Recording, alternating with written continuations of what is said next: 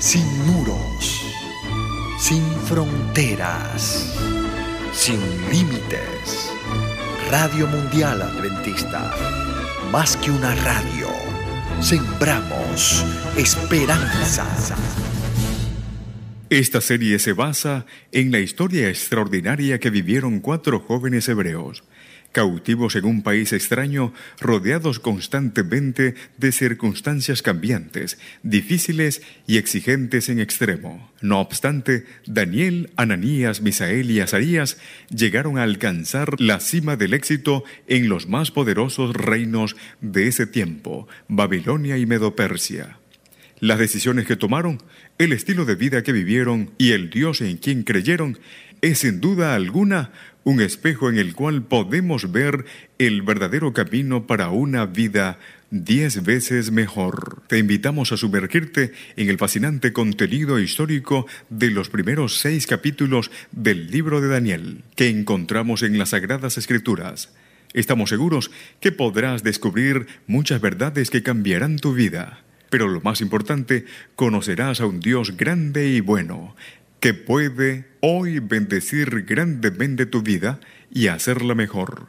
Un Dios que puede acompañarte en los momentos más difíciles de tu vida y librarte de los problemas más grandes que puedan asediarte. Entonces clamarás, hay un Dios en los cielos, porque Él es el Dios viviente y permanente por todos los siglos. Su reino no será destruido y su reino nunca tendrá fin, que salva y libra y hace señales y maravillas en el cielo y en la tierra. Continuar el curso normal de la vida o escoger cambiarla es la primera decisión de poder que podrás hacer. Tú decides. Oramos para que Dios te bendiga grandemente y escojas lo mejor. Tema de hoy, el fin de su misericordia. Se cuenta de un hombre que visitó a otro que por más de 20 años estaba siendo llamado por Dios. Este hombre, a pesar de todas las invitaciones que se le hacían, permanecía sin entregar su vida totalmente a Cristo. Mientras hablaba este caballero con él y le exhortaba a entregarle su vida a Jesús, él le dijo, Todavía no creo que sea el momento de entregar mi vida a Cristo. Además, creo que no se debe jugar con una decisión tan seria e importante. La respuesta, durante más de 20 años, el Señor le ha estado llamando. ¿No cree que si usted creyera de todo corazón que esta decisión eh, no es un juego, hace mucho tiempo que ya habría entregado su vida a Cristo?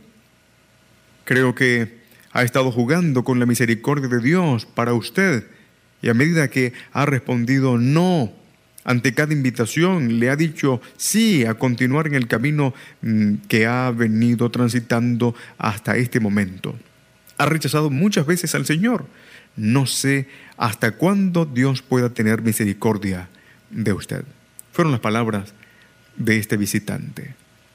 Hay muchos que se engañan a sí mismos pensando que llegarán en un momento más propicio para entregarle su vida a Cristo. Incluso algunos bromean diciendo que cuando Cristo venga a buscar a sus hijos, en ese último instante entregarán su vida a Dios, pero la pregunta que nos deberíamos hacer es, ¿acaso existirá un momento más propicio que este para entregarle nuestra vida a Cristo? ¿Podemos esperar que Dios siempre tenga misericordia de nosotros? ¿Hasta qué punto Dios puede soportar los pecados que cometemos? El problema del ser humano es que cree que todo puede esperar, incluso la salvación de su vida. La gran tragedia es que mientras esperamos que llegue ese momento, Satanás se encarga de entramparnos y enredarnos de tal manera que cada vez se hace más difícil tomar una decisión. En lugar de acercarnos a Dios, nos alejamos más de Él para finalmente caer en pecados y actitudes que nunca nos habríamos imaginado. Ese fue precisamente el problema de Babilonia. Cayó en la trampa de jugar con el conocimiento de Dios que había recibido, no tomó una decisión de caminar en la luz que Dios le había ofrecido y el resultado fue su destrucción. En el capítulo 5 presenta el fin de Babilonia, pero encontramos que el fin de Babilonia concuerda con el fin de la misericordia de Dios para esa nación. Hay dos maneras como podemos nosotros acabar nuestra historia en este mundo con la misericordia de Dios o sin la misericordia de Dios. ¿Cómo Babilonia se puso fuera del alcance de la misericordia de Dios? La escritura nos dice que el rey Belsasar hizo un banquete, según el capítulo 5, el verso 1. La historia también nos dice que la noche que Belsasar estaba celebrando un banquete, los ejércitos del imperio medo-persa, allí los medo-persa estaban sitiando la ciudad de Babilonia, lo que quería decir que mientras su reino estaba siendo amenazado, Belsasar subestimaba el poder de Ciro y permanecía confiado en sus grandes murallas que le, se le convertirían en una, en una ciudad prácticamente inexpugnable. El primer gran error de Belsasar fue no entender el momento que estaba viviendo. Su vida se estaba acabando y su reino a punto de ser conquistado mientras él estaba entregado a los placeres de este mundo, comiendo, bebiendo con sus principales y con sus concubinas. La escritura señala que así también sucederá antes que finalice el tiempo de gracia y Cristo esté listo allí para venir. Jesús dijo, el libro de Mateo capítulo 24, el verso 37 al 39, mas como en los días de Noé, así será la venida del Hijo del Hombre, porque como en los días antes del diluvio estaban comiendo y bebiendo, casándose y dándose en casamiento, hasta el día que Noé entró en el arca, y no entendieron hasta que vino el diluvio y se los llevó a todos. Así será también la venida del Hijo del Hombre. Hoy el mundo, como en los días de Noé, tampoco entiende el tiempo que está viviendo. Hoy las señales de que algo grande y terrible ha de suceder se presenta una y otra vez amenazantes sobre el mundo que vive entregado a sus placeres, comiendo, bebiendo, casándose, dándose en casamientos. Tan preocupados estaban los antediluvianos por sus propias cosas que no se dedicaron o no se dieron cuenta que lo que estaba allí, ¿verdad? Lo que tanto le había anunciado Noé estaba cumpliéndose y la puerta de oportunidad se estaba cerrando. Belsasar no entendió el tiempo que estaba viviendo por lo que hizo lo que no debía hacer. Ante la dificultad, prefirió beber y olvidarse de los problemas que estaban viviendo en lugar de buscar a Dios. La bebida, como cualquier otra droga, ¿verdad? Abstrae al individuo de la realidad que está viviendo. La bebida lo disocia del estado en el que se encuentra, de la condición y necesidades de su esposa, de sus hijos, Belsasar también escogió el camino del necio, pensar que con una noche de placer se van a solucionar todos los problemas. Pero no hay noches, ¿verdad?, que nunca acaban. Así es. La historia no los cuenta. Hay noches que nunca acaban. El poder más grande del pecado es que nos llena de una ceguera que no nos permite ver las consecuencias de nuestros actos. No entendemos. Es el pecado el que no permite ver a aquel padre que abandona a su esposa para ir con otra mujer sin importar cómo los corazones de sus hijos quedan destruidos. Es el pecado de la adicción a la droga que no ve el sufrimiento que causa a sus padres y a sus hermanos. Es el pecado del robo que no deja ver que un día podremos allí, podremos de capturados y juzgados por nuestros delitos. Así que el pecado nos ciega y nos deja ver, no nos deja ver allí ese Dios que está llamando y que debemos nosotros tomar una decisión. Además de no entender el tiempo que estaba viviendo, Belsasar estaba ciego por su pecado. Decidió no cambiar su vida, prefirió continuar su vida normal, comer, beber, pero bajo la influencia del vino tomó otra lamentable decisión. Mandó que se trajesen los vasos de oro y de plata de que Nabucodonosor su padre había traído del templo de Jerusalén para que bebiesen con ellos el rey y sus grandes, sus mujeres y sus concubinas. Así que bebieron y alabaron a sus dioses de oro y plata, de bronce, de hierro, de madera y de piedra cuántos actos erróneos e insolubles allí se cometen, ¿verdad? Bajo el efecto del vino, del alcohol, de la droga. El nivel más alto del pecado es la pérdida del temor del verdadero Dios. No se teme a Dios y aún lo que es sagrado, así que es usado para cometer los actos más impuros y crueles. Y poco se imaginaban que esa sería la última decisión que tomaría.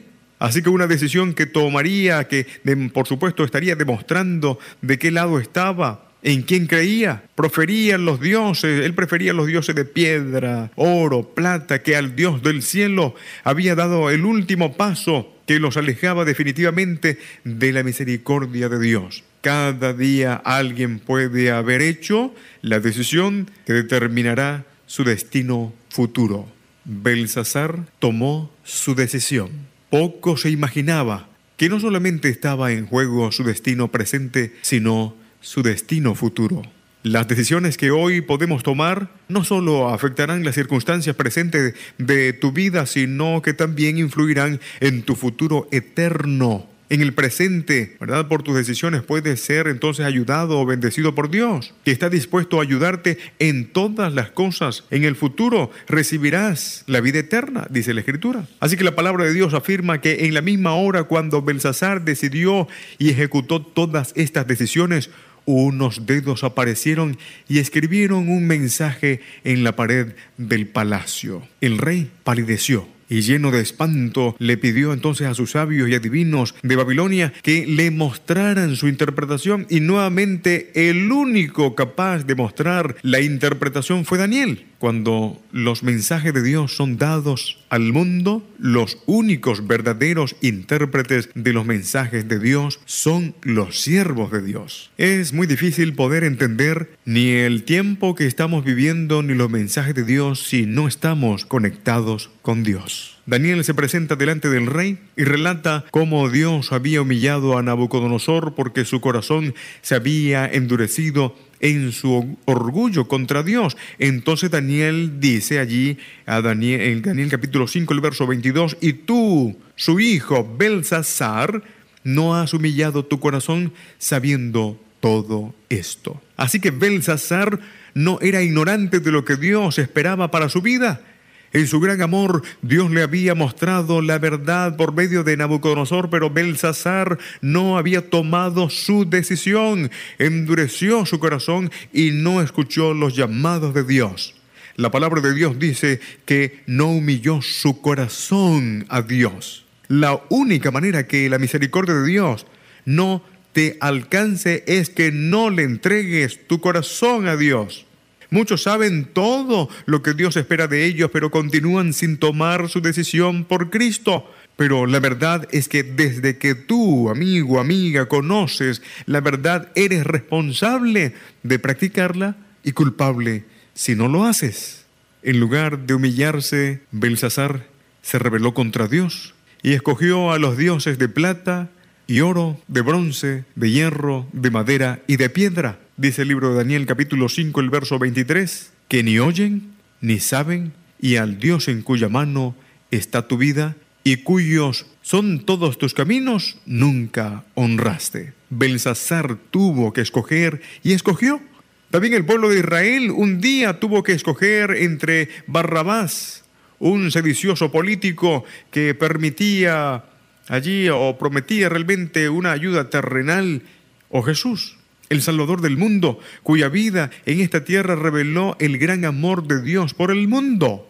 Hoy, al igual que Belsasar, necesitamos nosotros escoger. Usted necesita escoger. Hay dos caminos. Los dioses de este mundo, como el dinero, el placer, la fama, que no, ¿verdad?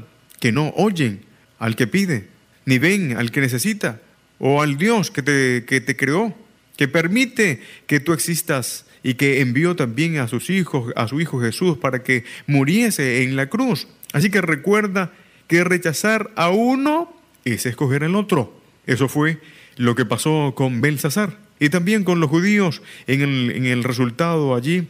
En ambos casos fue exactamente el mismo para Babilonia y fue el mismo para el pueblo judío. Así que el fin del reino para los judíos, ¿verdad? Eh, persecución, dolor y muerte.